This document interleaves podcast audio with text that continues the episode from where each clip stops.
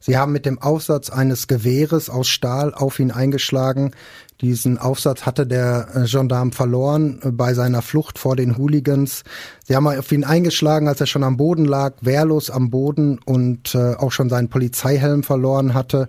Sie haben auf ihn eingetreten und sie haben auch mit einem Reklameschild auf seinen Kopf eingeschlagen.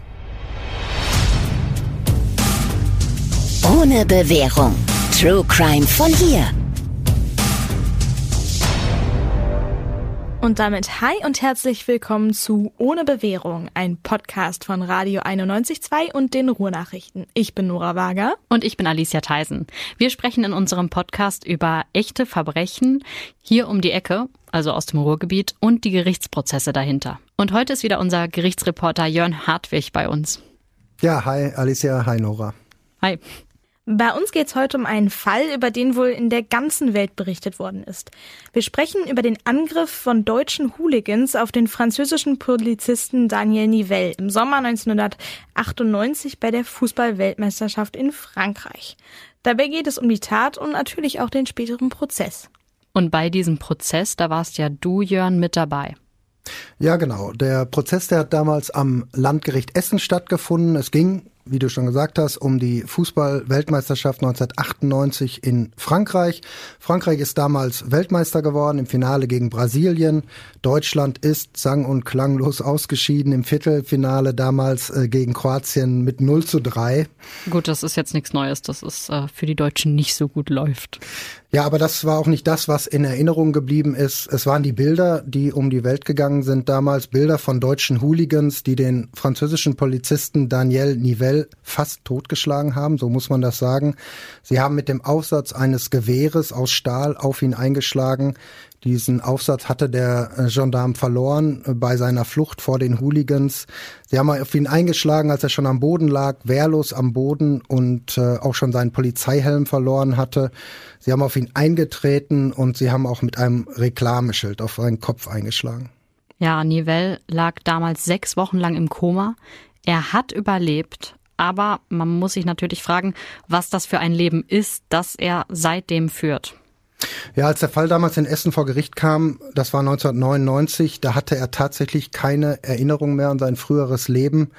Er war 43, als das passiert ist. Er war verheiratet. Er war Vater von zwei Kindern. Seit diesem Hooligan-Angriff ist er teilweise gelähmt. Er ist ähm, erblindet auf einem Auge oder fast erblindet. Er musste viele Worte ganz neu lernen und äh, er konnte auch gar nicht sagen, was damals passiert ist an diesem Tag und er konnte auch nicht sagen, was mit ihm damals passiert ist. Das war wirklich ähm, ein ganz bedrückendes Bild. Ich kann mich da noch dran erinnern, als er ins Gericht kam.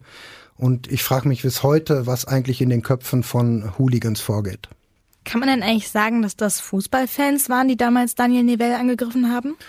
Also die Täter, die haben gesagt, ja, wir sind Fußballfans. Zwei der damals vier Angeklagten, die gehörten zum Beispiel zur Fanszene von Schalke 04. Der Hauptangeklagte auch. Die beiden anderen, die kamen aus Hamburg und aus Magdeburg. Was allerdings auffällig war, diese vier und auch viele andere noch, die sind damals nach Frankreich gefahren, ohne Ticket zu haben. Das war am 21. Juni 1998 zum Spiel Deutschland gegen Jugoslawien. Man muss dazu sagen, es gab damals tatsächlich kaum Karten. Das hatte auch im Vorfeld der WM ganz schön für Ärger gesorgt. Ähm, nur auf dem Schwarzmarkt waren noch welche da, aber die konnten sich die Angeklagten nicht leisten. Und deshalb war die Stimmung entsprechend ziemlich schlecht. Später hat man dann gehört, dass sich die deutschen Hooligans mit jugoslawischen Schlägertrupps verabredet hatten, um es dem jeweils anderen mal so richtig zu zeigen. Aber die jugoslawischen Hooligans sind gar nicht nach Frankreich eingelassen worden, die wurden schon an der Grenze abgefangen. Schon vor dem eigentlichen Spiel sind auf der Straße Stühle geflogen. Davon gibt es sogar Fernsehbilder. Auch davon, dass die Polizei eingreifen musste. Ja, aber wie doll das dann noch eskalieren würde, das konnte man zu dem Zeitpunkt noch gar nicht wissen. Ja, also vorher auf jeden Fall nicht. Wir haben uns ja alle damals auf diese Weltmeisterschaft, auf die Spiele gefreut. Und auch im Stadion war die Stimmung damals gut. Ähm, damals äh, wurde das auch von den Live-Reportern gesagt. Äh, die Stimmung ist super, das Spiel kann beginnen. Aber da wusste man natürlich noch nicht zu dem Zeitpunkt damals, was drumherum passiert ist um dieses Stadion. Für mich war das übrigens auch eine ganz besondere WM. Ich hatte nämlich im Vorfeld mit zwei Dortmunder Journalisten ein WM-Buch äh, geschrieben. Das wurde damals von Coca-Cola finanziert und später in Supermärkten und den Tankstellen verkauft. Da wurden nicht nur alle Mannschaften vorgestellt, so wie man das ja kennt, sondern ähm, das war gleichzeitig auch eine Art Reiseführer mit den Porträts aller Spielorte, mit Restauranttipps, mit Veranstaltungen in den jeweiligen WM-Orten, mit Sehenswürdigkeiten und auch mit einem Vorwort von Pelé und natürlich auch mit Expertentipps. Äh, diese Experten waren wir damals. Ja, das hat äh, großen Spaß gemacht und äh, für dieses Buch bin ich ein halbes Jahr vorher oder sogar noch ein bisschen weiter vorher auch nach Frankreich gefahren, genau in diese Stadt, wo dann damals die Situation eskaliert ist nach Lens in Nordfrankreich. Das sind so von Dortmund ungefähr 400 Kilometer, eine Strecke. War eine lange Fahrt, äh, das Wetter war schlecht, ähm, es war kalt. Ich weiß noch, das erste, das ich damals gesehen habe, das waren äh, Kohlehalden oder Schlackehalden, muss man ja richtigerweise sagen, äh, so wie wir sie auch haben, aber eben anders. Die waren also nicht so groß und nicht so breit, sondern es waren so kleine, ja fast kugelige, kegelförmige Halden. Ähm, ja, jetzt muss man wissen, Lens hat auch eine Bergbautradition, das war mir dann auch klar.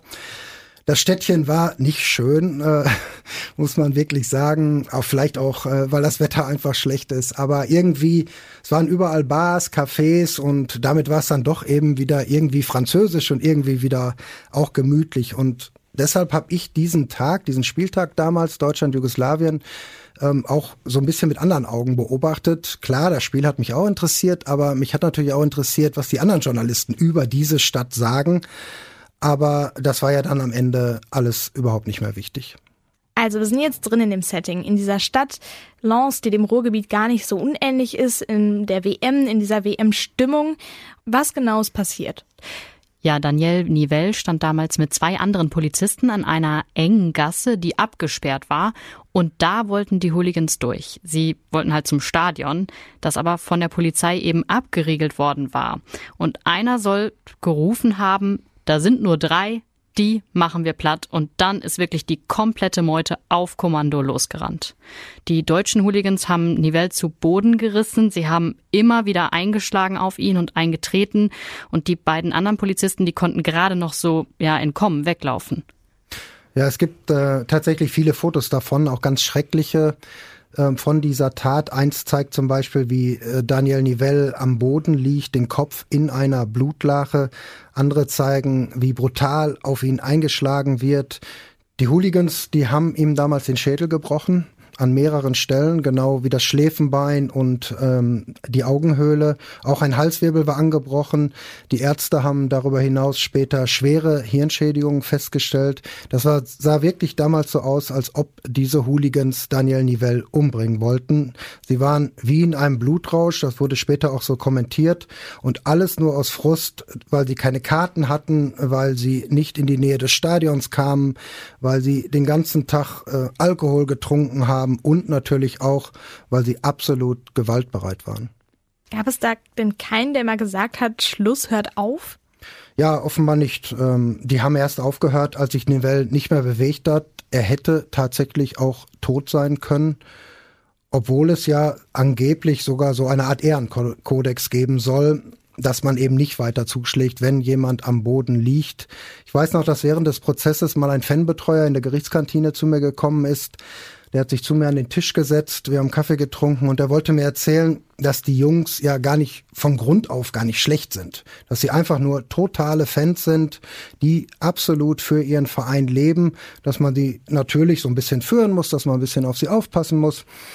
Aber der Unterschied von einem totalen Fan zu Hooligans, der ist halt dann doch schon krass äh, in meinen Augen. Bei Gewalt hört das Verständnis einfach auf. Wer sich am Rande von Fußballspielen prügelt mit anderen Fans, mit der Polizei, der ist aus meiner Sicht zumindest kein absoluter Fußballfan.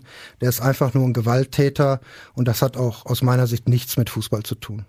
Ja, da bist du ja nicht der Einzige, der das so denkt oder auch damals so gedacht hat. Selbst der damalige Bundeskanzler Helmut Kohl hat in einem Interview gesagt, das ist eine Schande, eine Schande für unser Land. Und auch im Urteil sind ja später klare Worte gefallen.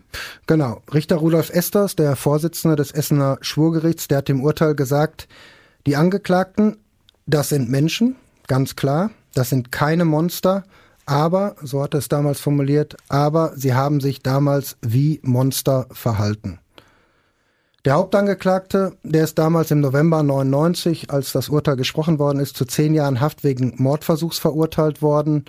Gegen die anderen drei wurden dreieinhalb bis sechs Jahre Haft verhängt wegen gefährlicher Körperverletzung und auch noch wegen besonders schweren Landfriedensbruchs.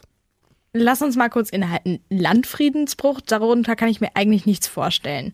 Mordversuch und gefährliche Körperverletzung, das ist ja klar, was damit gemeint ist, das versteht man. Aber was verbirgt sich eigentlich hinter einem besonders schweren Fall des Landfriedensbruchs? Erstmal zum Landfriedensbruch allgemein. Wegen Landfriedensbruch wird man bestraft, wenn man aus einer Menschenmenge heraus gewaltsam gegen Menschen oder gegen Sachen vorgeht und wenn man dadurch die öffentliche Sicherheit gefährdet. So steht es im Gesetz im Paragraphen 125 des Strafgesetzbuch. Solche Strafen werden zum Beispiel nach gewaltsamen Demonstrationen verhängt und auch bei Attacken von Hooligans. Der Strafrahmen reicht im Normalfall von Geldstrafen bis zu drei Jahren Haft. In diesem Fall haben die Richter aber entschieden, dass es sich um einen besonders schweren Fall des Landfriedensbruchs handelt. Das kann man machen, wenn die Täter Waffen oder andere gefährliche Gegenstände dabei hatten oder wenn sie jemanden in Todesgefahr gebracht haben. Ja, gehen wir mal wieder zurück zum Prozess. Daniel Nivelle war mit seiner Frau damals auch bei der Urteilsverkündung dabei. Hat er überhaupt verstanden, in dem Zustand, in dem er ja war, was der Richter da gesagt hat? Ich weiß es nicht, um ehrlich zu sein. Es war natürlich ein Dolmetscher dabei, äh, der zwischen beiden gesessen hat, zwischen äh, seiner Frau Lorette Nivelle und äh, zwischen Danielle Nivelle. Aber es gibt Bilder aus Fernsehreportagen, die so ein paar Jahre später entstanden sind, nach der Hooligan-Attacke. Da guckt sich Danielle Nivelle kleine Bildchen an, so Bildchen, wie man die so von Memory-Sets kennt.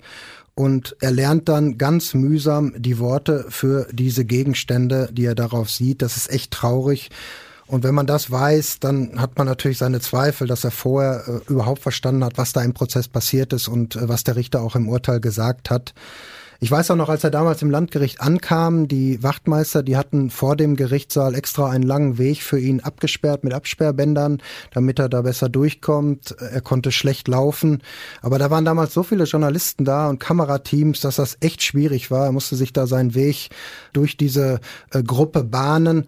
Seine Frau Lorette, die hat später mal gesagt, die Angeklagten, die haben das Leben meines Mannes zerstört wenn so viele Journalisten da waren, kann man ja sagen, da hat die Welt wirklich auf uns hier im Ruhrgebiet geschaut. Das muss doch auch für die Richter eine ganz besondere Situation gewesen sein. Ja klar, auf jeden Fall, aber das haben sie sich eigentlich nicht anmerken lassen. Und ich habe damals gedacht, und das denke ich eigentlich auch heute noch, der Vorsitzende Richter, Rudolf Esters, der den Prozess damals geleitet hat, der hat das unwahrscheinlich souverän gemacht. So ein Prozess, der läuft natürlich dann auch lange, der läuft über viele Wochen und Monate. Die Journalisten, die kommen in der Regel nur zum Auftakt und äh, zum Urteil, vielleicht nochmal, wenn ein besonderer Zeuge da ist.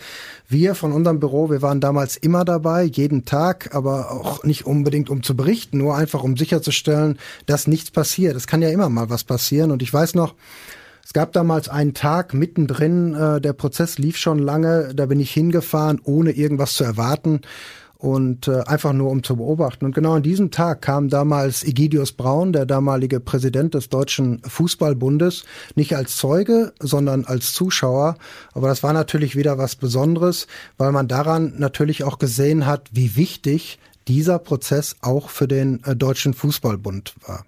Aber gerade diese riesige Aufmerksamkeit, das muss ja auch stressig für die Angeklagten gewesen sein, weil die Namen der vier Hooligans sind damals alle komplett genannt worden und das ist ja in der Gerichtsberichterstattung ungewöhnlich. Also keine Abkürzung gab's da. Das heißt, jeder in dem Wohnumfeld, der wusste natürlich, wer da gemeint ist.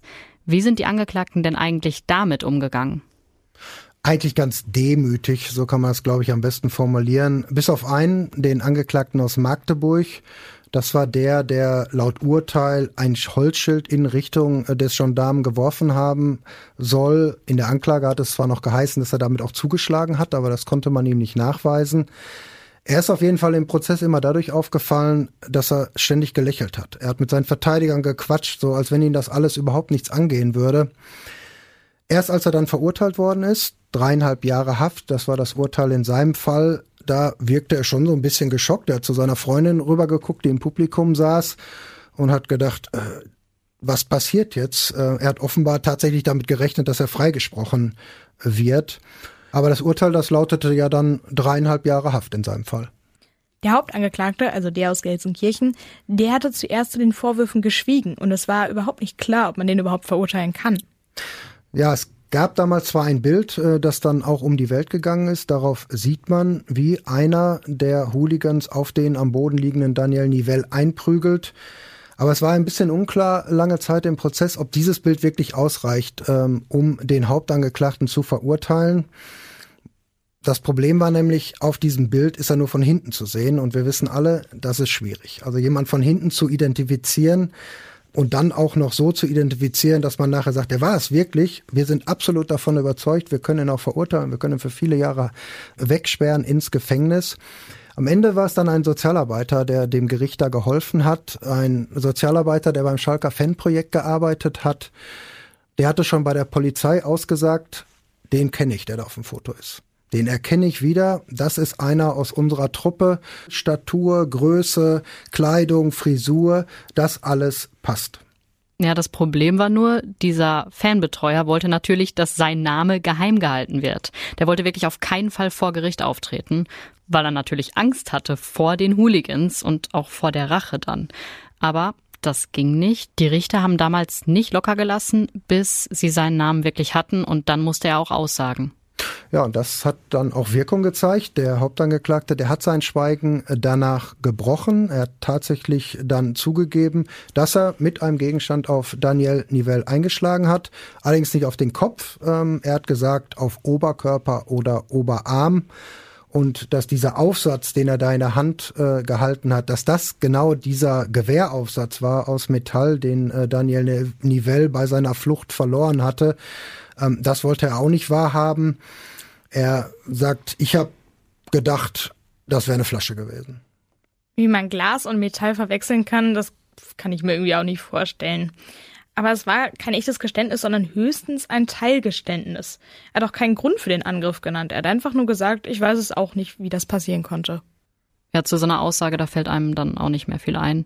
Aber danach war natürlich endgültig klar, dass auch der Hauptangeklagte verurteilt wird. Und klar war auch, dass der Zeuge dann nicht mehr ins Fanprojekt zurück kann. Bei Schalke hat man ihn dann aber trotzdem so aufgefangen, allerdings in einer ganz anderen Abteilung. Ja, genau. Die beiden anderen Angeklagten, die zu fünf und sechs Jahren Haft verurteilt worden sind, die haben sich im Prozess ein bisschen anders verhalten. Sie hatten gleich zu Beginn eigentlich zugegeben, dass sie auf den am Boden liegenden Gendarm eingetreten haben, dass sie auf ihn eingeprügelt haben. Einer, der hat zwar gesagt, ich meine, ich hätte nur vor die Beine getreten, aber da sieht man natürlich, entweder weiß er es wirklich nicht mehr oder er will es nicht wahrhaben, aber er hat es nun mal getan. Und das ist ja das, was am Ende dann wichtig ist. Zu diesem Eintreten kann man noch sagen, es gab dann ja auch die Aussage eines Fotografen, der damals diese Bilder gemacht hat, die um die Welt gegangen sind. Und der hat das Ganze ein bisschen anders kommentiert. Der hat nämlich gesagt, das war kein Eintreten, das war kein Treten, das war ein Stampfen auf den am Boden liegenden Daniel Neville, auf dessen Körper und auch auf den Kopf. Daniel Nivell selbst, der war ja damals, äh, wie schon gesagt, mit seiner Ehefrau bei der Urteilsverkündung und äh, die Frau Lorette, die hat sich danach auch nochmal den äh, Fragen der Journalisten gestellt. Und dabei wurde sie natürlich auch gefragt, äh, was sie zu den Strafen sagt, zu der Höhe der Strafe von dreieinhalb Jahren bis zehn Jahren Haft. Und die Antwort, die sie damals da gegeben hat, das weiß ich noch ganz äh, gut, die hat das ganze Leid dieser Familie eigentlich nochmal in wenigen Worten zusammengefasst. Lorette Nivelle, die hat nämlich gesagt, sichtlich bewegt damals, mit Tränen in den Augen, mehr Jahre Haft hätten an der Sache auch nichts geändert. Naja, selbst wenn man alle Strafen am Ende zusammenzählen würde, ihr Mann hätte sein normales Leben danach ja auch nicht wieder zurück. An jenem 21. Juni 1998 äh, wurde das Leben dieser Familie zerstört. Ja, die vier Hooligans, die damals in Essen verurteilt worden sind, waren natürlich lange nicht alle, die damals mit dabei waren und die in Lens randaliert haben. Es gab später noch weitere Prozesse. Ja, genau. Einer zum Beispiel am Bochumer Landgericht, da war ich auch dabei. Der Angeklagte dort, der hatte laut Urteil unter anderem auch das Funkgerät von äh, Daniel Nivell weggeworfen, damit er keine Hilfe mehr holen kann, obwohl er dazu ja natürlich sowieso nicht mehr in der Lage gewesen wäre. Die Richter in Bochum, die haben damals drei Jahre und vier Monate Haft verhängt und auch sie haben äh, bei der Urteilsverkündung klare Worte gewählt. Sie haben den Bochumer Angeklagten im Urteil als unbelehrbaren und fest verwurzelten Hooligan bezeichnet. Ein weiterer Hooligan ist direkt damals noch in Frankreich festgenommen worden. Die anderen hat man erst hier in Deutschland gefasst. Der wurde zu fünf Jahren Haft verurteilt. Jetzt nochmal zurück zu den Hooligans, die in Essen vor Gericht standen. Sie haben ihre Strafen ja inzwischen längst abgesessen.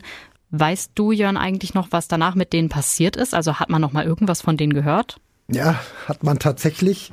Vor allem von einem der Hooligans, äh, von einem äh, der beiden aus Gelsenkirchen, nicht von dem Haupttäter, sondern von dem anderen, der damals zu fünf Jahren Haft verurteilt worden ist. Den habe ich tatsächlich nochmal wieder getroffen, allerdings nicht auf der Straße, sondern wieder vor Gericht und wieder als Angeklagter.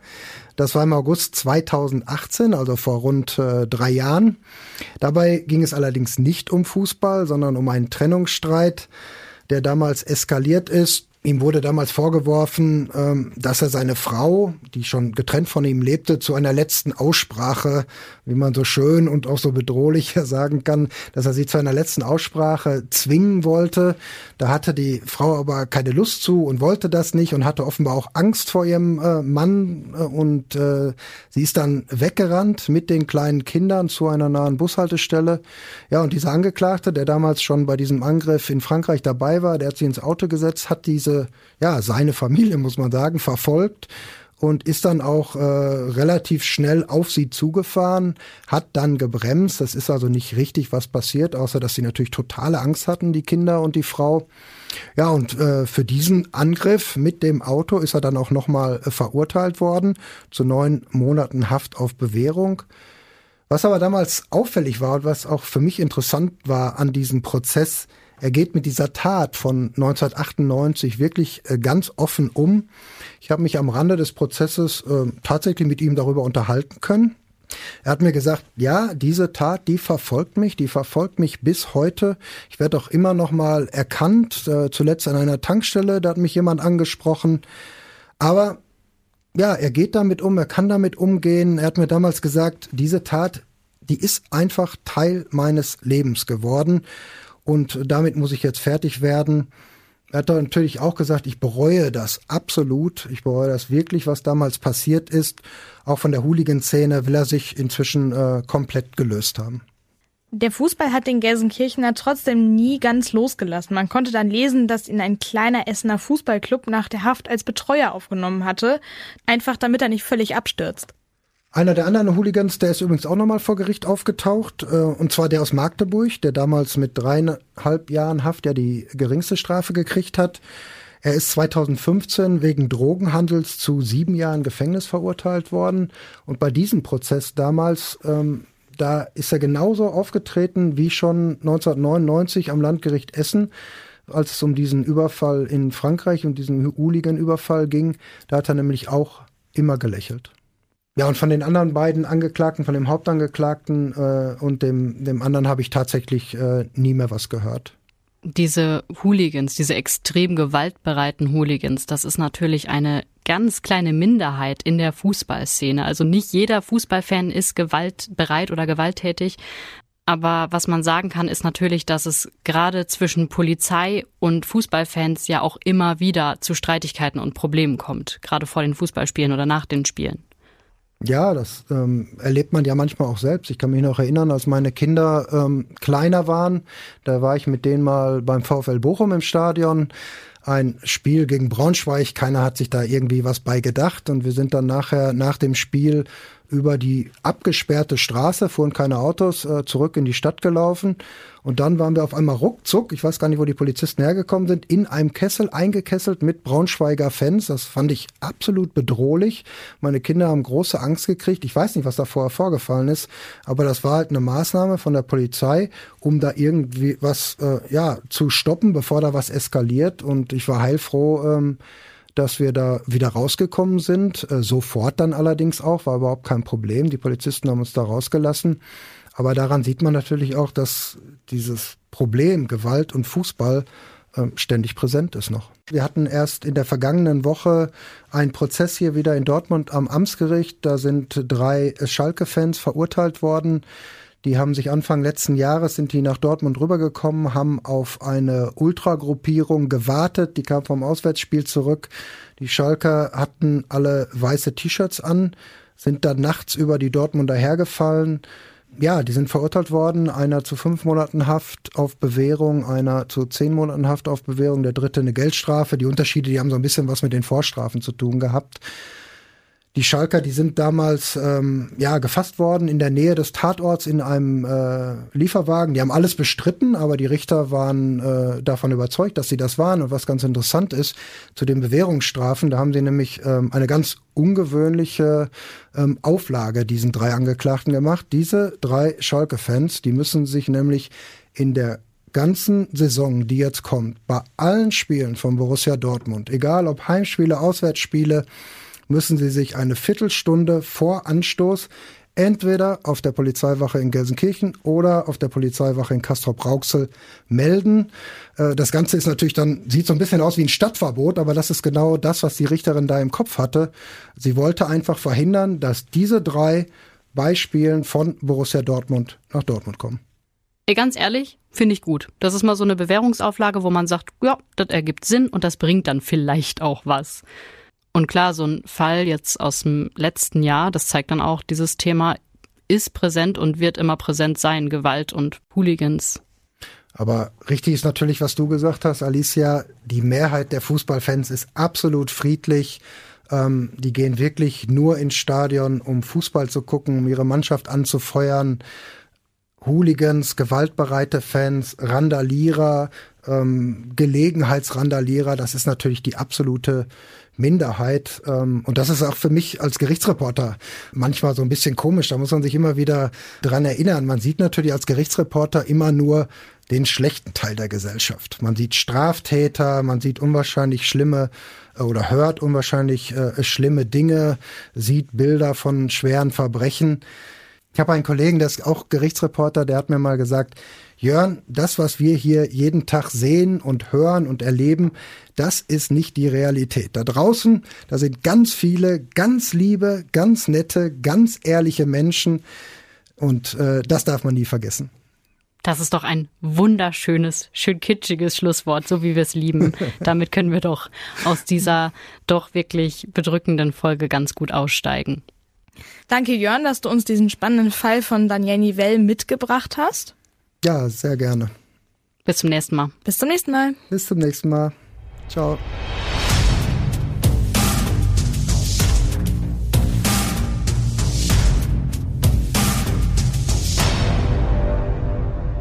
Habt ihr Fragen oder gibt es Fälle, die wir im Podcast besprechen sollen?